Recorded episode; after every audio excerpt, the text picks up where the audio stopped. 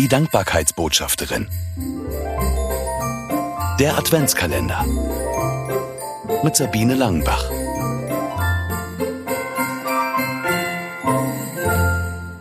Alltagsengel.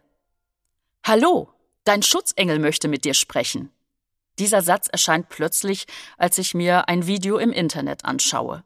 Die himmlischen Wesen haben im Advent wieder Hochkonjunktur als Dekoration auf Weihnachtsbaumkugeln und Servietten. Aber dass jetzt ein Engel mit mir reden will, das ist etwas ganz Neues. Entschlossen klicke ich die Aufforderung weg. Erstens ist so etwas natürlich Abzocke.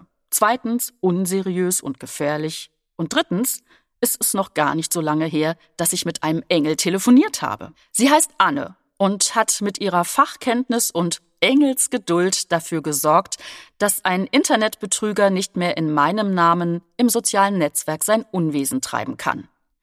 Ich habe schon öfter erlebt, dass Gott mir durch andere Menschen konkret weiterhilft. Sie sind für mich Engel in Menschengestalt. Echte Schutzengel, also himmlische Wesen, die gibt es auch. Ich danke meinem Schutzengel. Über diesen Satz bin ich in einem Zeitungsartikel gestolpert, weil das so gar nicht meiner Sicht vom Boten Gottes entspricht.